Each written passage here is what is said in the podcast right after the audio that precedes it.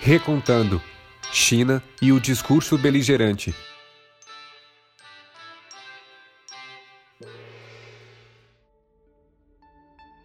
Tudo bem com você? Eu sou a Júlia Mantuani e nessa edição do Recontando, nós faremos uma análise do discurso jornalístico em torno da terceira década do século XXI. Década essa que chega com alguns novos desafios geopolíticos que já nasceram, na verdade, antigos. É a escalada na tensão entre a China e os Estados Unidos e como essa situação rememora os tempos lá da Guerra Fria e o papel dos discursos beligerantes que são tão defendidos pela mídia ocidental e que têm se tornado cada vez mais destacados como parte da disputa pela hegemonia global. Então, deste modo, o tema do programa se volta para a análise destes discursos pró-guerra em um produto midiático específico e o impacto que ele possui nos espaços de discussão pública. Nós vamos falar sobre a cobertura da agência Reuters, os protestos lá em Hong Kong e a disputa geopolítica entre China e Estados Unidos e como essa disputa ganha espaço nessa discussão. Eu sou a Júlia, comigo estão os colegas Guilherme Caldas e Ivan Conter. Além de nós, nós convidamos o Audrey Siqueira, que é engenheiro e cientista de dados e que morou na China entre 2016 e 2020. E também o Elias Jabu, que é doutor em geografia e autor do livro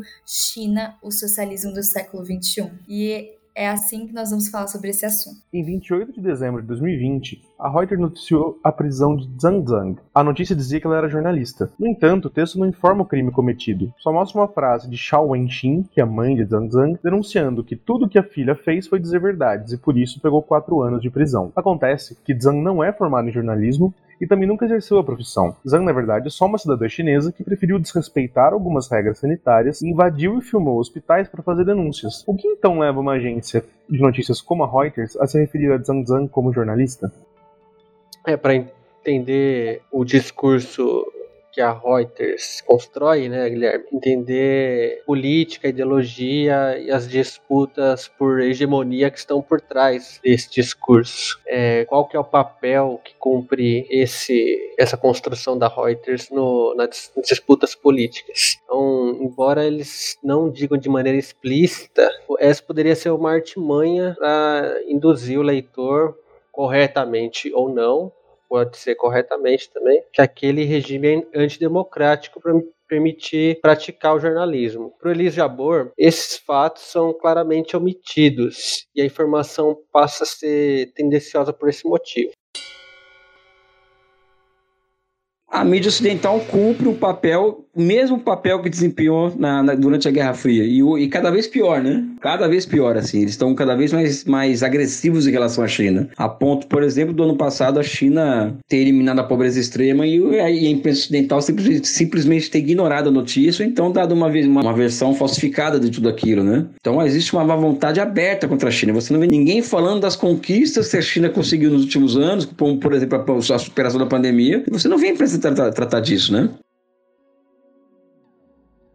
Corroborando com essa hipótese que ele levantou, a gente também notou que os manifestantes anti-China lá em Hong Kong são descritos a todo momento nas notícias vinculadas pela Reuters como manifestantes pró-democracia. Esse é o adjetivo que colocam. Isso coloca a gente diante de uma suposição de que o, regime chinês então é antidemocrático. E os manifestantes anti-China são pró-democracia, logo regime chinês seria antidemocrático. A gente pode afirmar com certeza que esses são manifestantes pró-Reino Unido ou pró-Estados Unidos. Caso o Reino Unido, país que dominou por 100 anos Hong Kong, começou em 1897 e o tratado dizia que esse domínio terminaria em 1997. Ou pró-Estados Unidos porque os Estados Unidos é, faz parte dos países que apoiam esses manifestantes, muitos deles como Joshua Wong, visitando o Congresso americano e estando na lista das pessoas financiadas pelo FDA. Né, no site você entra lá e encontra lá o nome dele num, qualquer pessoa consegue fazer isso, não é um segredo. Mas a Reuters omite essa informação. Então, uma informação tão relevante como essa, ela sobe nas notícias. Por que será? O Elisabor comentou também sobre isso, vamos ouvir um pouquinho é uma missão da história, né? Essa é a questão. A omissão da história de como Hong Kong foi parar sob o domínio inglês. Acho, que isso em si já ajudaria muita coisa, né? E o que está em jogo, né? Ou seja, o que está em jogo é uma cabeça. Hong Kong é uma cabeça de ponte na, naquela região, uma região cada vez mais explosiva do ponto de vista geopolítico, né? E uma região que, por ter uma legislação especial que toma que, que, que, a, que abrange o país em relação à China continental, é um mar para a guerra híbrida no país, né? Na China, para, para a implantação via Hong Kong de mecanismos de guerra híbrida. E como tudo começa? Porque o governo chinês pediu a extradição de um estuprador para ser julgado na China continental, né? Ou seja, as pessoas não falam que, ela, que as pessoas os protestos começaram pelos direitos desse estuprador, pela necessidade e pela jurisprudência desse estuprador ser julgado na, na China continental, né? Para o Aldrey Siqueira, esses protestos foram estimulados por forças estrangeiras, embora a maioria dos cidadãos de Hong Kong realmente não se reconheça como chineses, não tem afinidades com o governo chinês. Foi bem, basicamente, a época dos protestos lá, foi a época que eu estava na China, né? Eu morei lá de 2016 até 2020, né? Comecinho de 2020, quando começou a pandemia. Fiquei basicamente quatro anos morando lá. O que dava para perceber muito é que a primeira coisa que a gente tem que entender é esse ponto do colonialismo. Antigamente, a China, principalmente nos dois séculos atrás, foi bem quintalzão da Europa, principalmente porque teve as colônias inglesas ali, né? Que é Hong Kong, foi uma colônia inglesa, e inclusive Macau, foi uma colônia portuguesa, né? Bem bacana lá, Macau, eu visitei tudo, os caras até falam português e tal, os chineses, chineses, né? Macau hoje em dia não é um problema, e Hong Kong é, porque em 97, né? A Inglaterra entrou em um acordo com a China continental, né? Que eles chamam que é a China principal, que a Inglaterra iria passar Hong Kong iria se tornar um estado não colonial, né, independente nesse sentido, mas ele voltaria à China, né?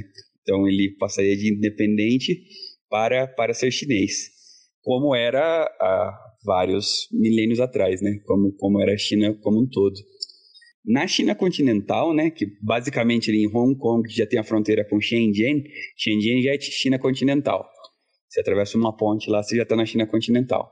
Tem inclusive imigração para fazer e tudo. Na China continental, cara, eles acreditam, eles aceitaram esse, esses termos da Inglaterra e daí eles começaram sempre a chamar a China de um país e dois sistemas políticos, né? Seria um país porque Hong Kong continua sendo China, apesar dos, dos, dos, nativos de Hong Kong não se considerarem chineses, essa foi a, a, a proposta dos términos, né? Seriam um país, dois sistemas, mas e a China respeitaria isso dentro de 30 anos. Em 30 anos poderia voltar para ela. Daí o que acabou desencadeando tudo isso, cara, foi que em, em Taiwan, que seria, Taiwan seria outro tema, né? Mas só falando, um cara cometeu um crime em Taiwan e ele fugiu para Hong Kong. Só que Hong Kong não tem acordo de extradição com Taiwan. E a China continental, sim, queria poder fazer esse acordo, levando o cara que é o criminoso que estava em Hong Kong para a China continental, no sentido de, de pegar o criminoso. Né? Só que daí os cidadãos de, de, de Hong Kong falaram, ah, se os caras vão pegar esse, vão usar esse, essa desculpa do, do cara que é criminoso, eles vão poder falar qualquer coisa e levar para a China continental, sabe? Seria um jornalista que tivesse dissonante ao governo e tal. Mas tem que ficar claro que o cidadão médio, assim, de Hong Kong, ele não se considera chinês. Assim, acho que é uma divisão, assim, sabe? Não sei se é 50% ou 50%, que se consideram chineses e preferem ficar mais próximo à China do que a uma força ocidental. E tem os que preferem ser totalmente independentes da China, que enxergam a China como imperialista ali da, da zona. O Elijah também fez essa observação, ressaltando principalmente a associação desses manifestantes de Hong Kong com grupos de extrema direita.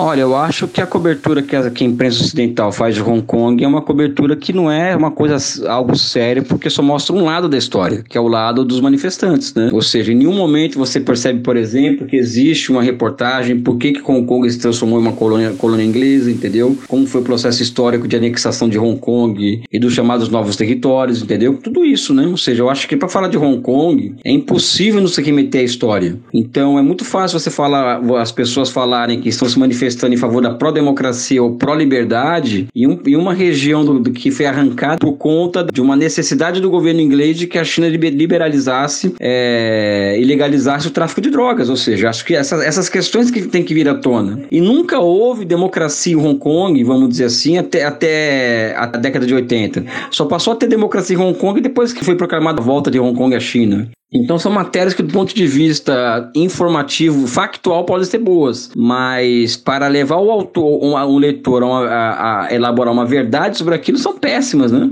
Por exemplo, os repórteres moram lá, por exemplo, eles não falam que Hong Kong, por exemplo, se transformou em, no lugar mais caro do mundo para se viver, no lugar, de, no, no, lugar de, no lugar em que bilionários vivem de especulação imobiliária, e que os trabalhadores vivem cada vez pior, entendeu? E de que a China, por exemplo, tinha um plano de incorporação do Hong Kong ao Vale dos Rio, do Rio das Pérolas, cheio novo, no, seria o novo Vale do Silício. Nada disso, tudo isso é ignorado quando se fala em Hong Kong, né? E pouca gente fala também do apoio de grupos de extrema direita na Europa e nos Estados Unidos que dão apoio àquelas manifestações. De onde que sai o dinheiro, por exemplo? De onde que saem os disparos do WhatsApp? Quantos, por exemplo, foram a quantidade de, a quantidade de tiros de borracha que, que foi que a polícia de Hong Kong disparou contra os manifestantes em comparação com os tiros de borracha que os manifestantes é, jaquetas, jaquetas amarelas, se não me engano, na França receberam da polícia? É muito maior do que Hong Kong. Enfim, a minha opinião sobre, sobre a como a Reuters e outras, outros órgãos têm da, daquilo é essa, né?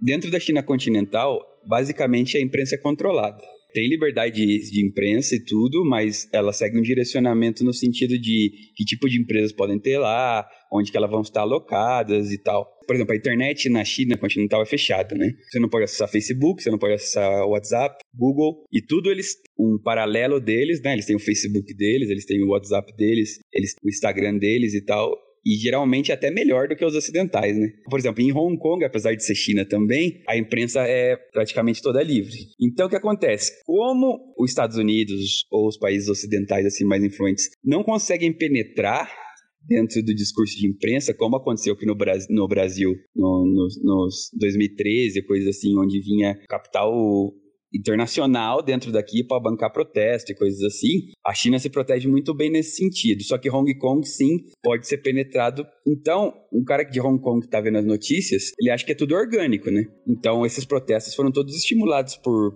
basicamente por força estrangeira. E dentro da China continental eles não conseguem, porque a imprensa é fechada lá.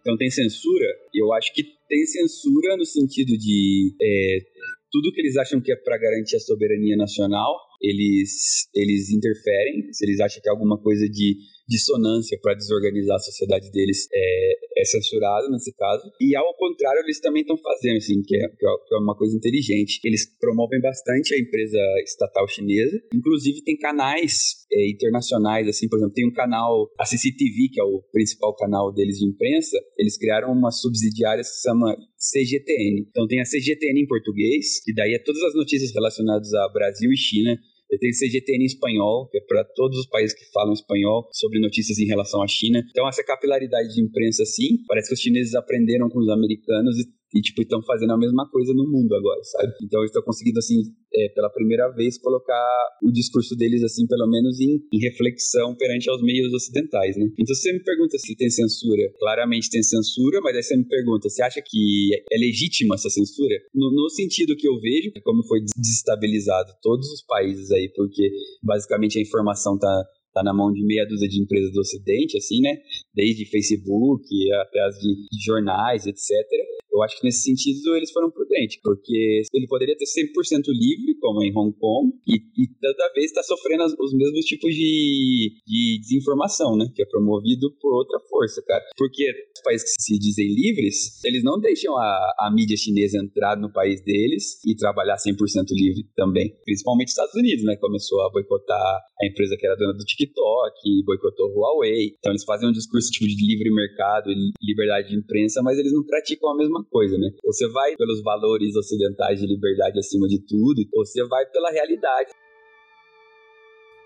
Beleza, mas agora vamos voltar um pouco no tempo para ressaltar alguns pontos, assim. É, Hong Kong, e até geograficamente, né, pra gente se localizar. Hong Kong fica à costa sul da China. A cidade de Hong Kong faz fronteira com Shenzhen, que é o maior centro de tecnologia e é até a cidade modelo do socialismo, né, o chamado socialismo com características chinesas. Ou, né, como diz o, o presidente o Xi Jinping, de o modelo de uma futura sociedade moderadamente próspera, né, ele usa esse termo. E em 49, né, 1949, depois de um século de humilhações, né, esmagada pela dominação britânica e dilacerada pela invasão japonesa na Segunda Guerra Mundial, a nação chinesa finalmente se emancipou. Ficou unificado do Tibete até Pequim, do Cantão até Xinjiang. E aí, mais recentemente, nos últimos 20 anos, a entrada da China na Organização Mundial do Comércio ela vem reconfigurando a economia mundial, né? Se a gente pode falar desse jeito. Em 2017, o regime chinês incorporou à sua constituição uma estratégia de ampliação do seu comércio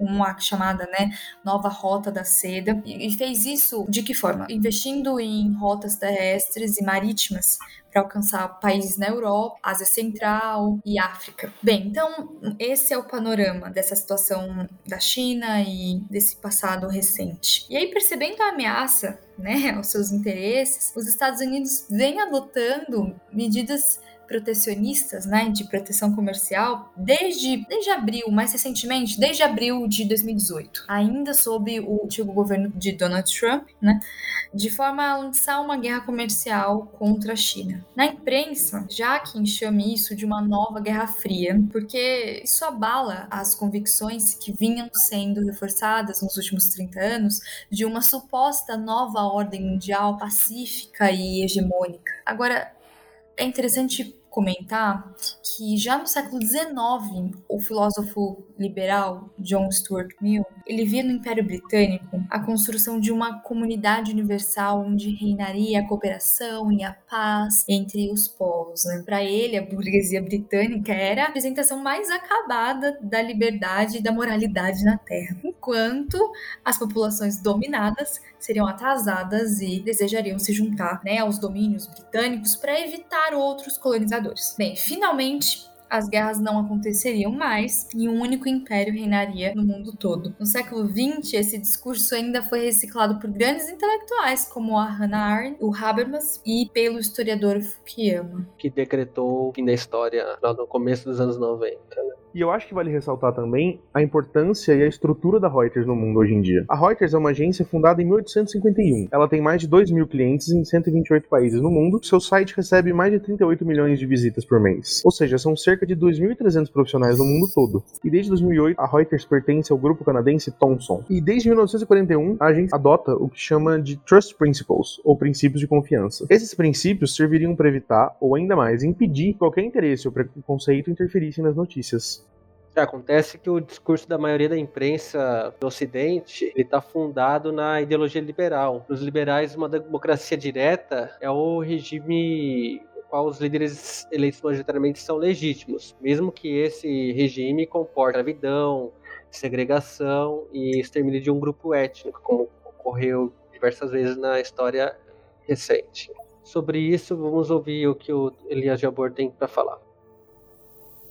Eu acho que é uma relação dialética, porque os países eles acabam pautando, por exemplo, a imprensa americana acaba pautando a imprensa, a imprensa do resto do mundo, né? Essas três empresas que formam o oligopólio da informação do mundo, pelas quais passa 80% da informação de política internacional que chega até nós, que é a Reuters, a Associated Press, tem outra, uma terceira agência que eu esqueci o nome aqui, que a partir delas filtra-se todas as notícias que, que giram em torno, de, em, torno de, em torno das relações internacionais, né? São, são instrumentos de países, dos países ocidentais, né? Não tem a maior dúvida disso daí, né? As eleições majoritárias são análogas ao que acontece no mercado, são decididas através da competição. Com a competição capitalista vem a publicidade, os trustes, os cartéis. Sem esses artifícios, ninguém também poderia garantir o apoio do povo nas eleições democráticas. Falando um pouquinho mais sobre isso que o Ivan comentou, sobre né, a, a democracia liberal, ela se baseia né, se nós pensarmos, declarar a igualdade geral. Então, sob essa aparência, ela proclama a igualdade formal entre o pobre e o rico. Não, não necessariamente isso, mas é entre o trabalhador que ganha um salário mínimo e o multibilionário né? Ela que equipara os dois, põe ao mesmo nível. Isso porque esses parâmetros foram concebidos há séculos por pensadores de uma minoria, vindo de países ricos, e fundadores do sistema econômico que se tornou hegemônico. Então, crítica a esse modelo apresentou em diversos momentos da história uma preocupação, uma preocupação a, a uma pré-condição decisiva, que é a igualdade social. Se você olha com os olhos de democracia ocidental que você elege o, o líder máximo, nesse caso não seria uma democracia, mas é uma democracia indireta, porque na verdade você elege os representantes das aldeias, das pequenas vilas e das cidades, né? Esse sim é voto direto lá, e esses sim votam pro, pro, pro líder máximo, né? Que seria, no caso, o Xi Jinping hoje em dia. Mas, é, se, se olhar com os olhos do, do Ocidente, com certeza vai parecer uma ditadura porque não está nos valores que a gente tem de democracia aqui, né? Mas aí a pergunta é: a democracia que a gente tem aqui funciona de alguma maneira? E, tipo, procurar algum outro caminho que não seja a democracia em si, conhecida como a gente tem, né? Desde a parte filosófica, assim, o que seria, né? Tudo que a gente for considerar, tudo que a gente for tentar diferente do que é a democracia estabelecida vai ser considerado como ditadura ou não. E nesse sentido, eu acho que eles têm uma uma democracia que não são nos moldes daqui, né? Então, no, no molde que eles estão tentando diferente, que eles chamam de do socialismo com características chinesas, né? Então, você consegue... Mas daí eu pergunto assim, quem que você acha que se sente mais representado? Tipo, um cidadão médio brasileiro ou um cidadão médio chinês? Ou a gente tem um valor de democracia que a gente acha que ninguém nos representa também, cara. Então, então fica, fica difícil você colocar na balança, assim, se seria uma ditadura ou não. Eu não, eu não considero uma ditadura. E a questão do jornalismo, eu acho que tem censura, sim. Mas eu acho que se não tivesse a censura, o país já teria totalmente desestruturado. Pois é, de acordo com a Edelman Trust Barometer, a confiança da população chinesa no governo fica atrás apenas da Índia, em segundo lugar entre todos os países que foram pesquisados pelo estudo. Isso é muito mais alto do que os 48% da confiança do público no governo dos Estados Unidos. E ao longo dos anos da pesquisa, a confiança do público chinês no governo está entre as mais altas do mundo sempre. A gente pode dizer então que o sistema chinês é muito mais popular do que todos os sistemas ocidentais chamados democráticos. No entanto, alguns analistas argumentam que isso poderia ser resultado de táticas de pressão e doutrinação ideológica do governo chinês para sua população. Por isso, um ponto a ser abordado é pensar: as pessoas eleitas para os cargos públicos, uma vez empossadas, podem decidir segundo seu próprio julgamento subjetivo, sem nem mesmo atender às necessidades da população? As eleições são apenas um meio pelo qual as pessoas comuns concedem poder às elites políticas? De acordo com uma cientista política chamada Hannah Pitsky, a representação é definida por um sistema que proporciona o maior benefício para o público. Se o tema que representa o povo é escolhido por meio de eleições livres e competitivas, é outra questão. A democracia pode ser realizada por meio de uma variedade de mecanismos representacionais diferentes dessas eleições de quatro em quatro anos que nós estamos acostumados. Esse é um ponto de vista. Aí tem outro ponto outra opinião corrobora que é do Robert Dahl, um grande teórico da democracia também, que diz que uma característica crucial da democracia é que o governo continua a responder às preferências do cidadão e que todos os cidadãos são completamente iguais politicamente. Outro ponto relevante que pode ser levantado quando vamos analisar a cobertura do Ocidente sobre a China são os orientalismos, preconceitos contra o Oriente, essa cobertura tem dentro de si. Muitas vezes avessa a realidade e a complexibilidade do país como a China, que é enorme, tido como distante, superpopuloso e com uma cultura milenar, né? E totalmente diferente da ocidental. E assim, né, é foda, assim, tipo, você vê potência é, europeia, Estados Unidos acusando outros países de violar direitos humanos, né, cara? Essa semana aí teve um exemplo. Tipo, a China inaugurou em Laos, né, que é um país que está no sul da China, é, uma ferrovia de um trem-bala e acusaram, assim, a China de estar, tá, tipo, meio comprando os caras e tal. Laos foi o país que mais recebeu bomba na história da humanidade, cara, dos americanos. Falam que jogaram mais bomba lá do que em toda a Segunda Guerra Mundial em Laos. E daí o outro país veio construir uma ferrovia. Tipo, e quem é o vilão é o que construiu a ferrovia? Quem está violando os direitos humanos quem construiu a ferrovia ou quem jogou várias toneladas de bomba, sabe? Porque é muito bonito, assim, você ficar falando em liberdade de imprensa, você ficar, se basear nos valores ocidentais, né? Porque nos valores orientais tem muita coisa diferente, cara. No, no, nos valores orientais uh, não tem a liberdade acima de tudo, tem muita questão é, hierárquica, disciplina, coisas assim que não tem né, nos valores ocidentais, né? E é foda você julgar outra cultura com os valores que você que você adquiriu aqui no Ocidente. E aí acontece mais uma coisa, é que jornais britânicos, norte-americanos e até mesmo os brasileiros, né, já que eles extraem notícias dessas agências internacionais, eles acabam mostrando ao público uma imagem da China como um contrassenso. Né, como uma ditadura travestida de democracia pelos moldes capitalistas. Para falar disso, o Elias Jabur ele ressalta que, de fato, nenhuma grande mídia consegue fazer uma cobertura justa. Então, né? Na opinião do entrevistado, esse papel hoje pertence aos veículos alternativos. Vamos ouvir um pouquinho o que, que ele comenta. As mídias que fazem uma cobertura mais justa na China, nenhuma.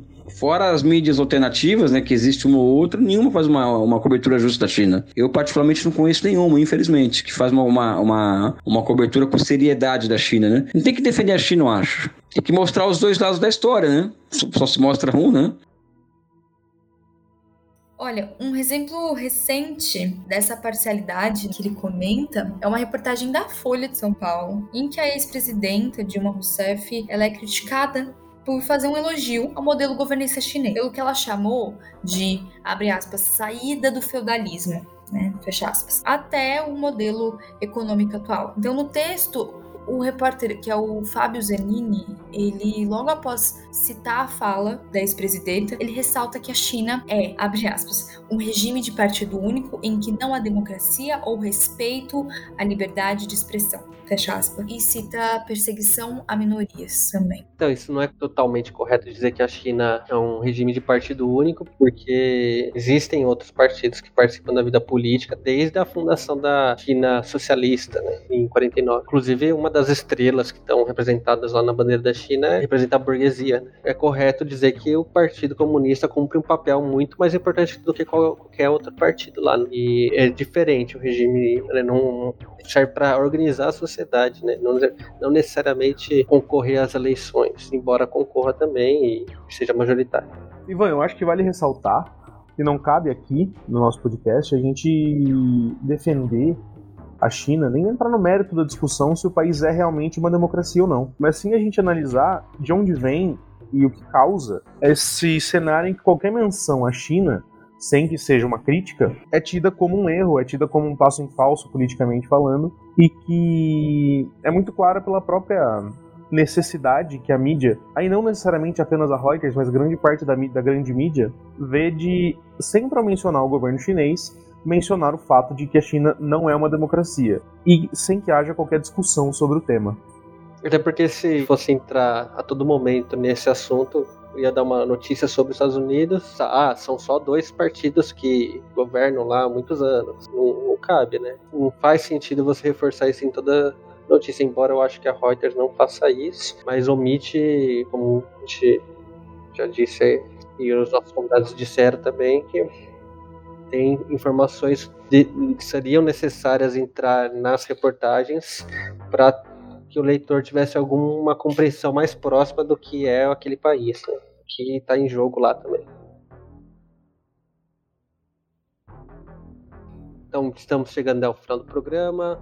Júlia, gostaria de fazer as despedidas aí aos nossos ouvintes. Sim, foi muito interessante refletir sobre esse assunto, participar dessa discussão. É importante a gente sempre questionar e nunca aceitar uma notícia 100%, porque é isso, a palavra é essa, omissão. Às vezes alguns detalhes que não, que nem são detalhes, que são informações muito relevantes, não são omitidos, né? E, e isso acaba mudando a percepção geral sobre algum assunto. O que de certa forma corrobora para que preconceitos e estigmas e muitas fake news continuem sendo criadas, né, e disseminadas sobre a China, e sobre muitos outros assuntos. Então, foi muito bom conversar com Elias, foi muito bom conversar com Audrey, foi muito bom falar sobre esse assunto com vocês. O roteiro dessa edição do Recontando é do Guilherme Caldas, do Ivan Conterno, meu, Júlia Mantuani, do Jorge Fofano e do Tomás Novaes. A edição é do Gustavo Costa, do Ivan e do Jorge também. Bem, então nos vemos na próxima. Um grande abraço e tchau. Tchau. Tchau.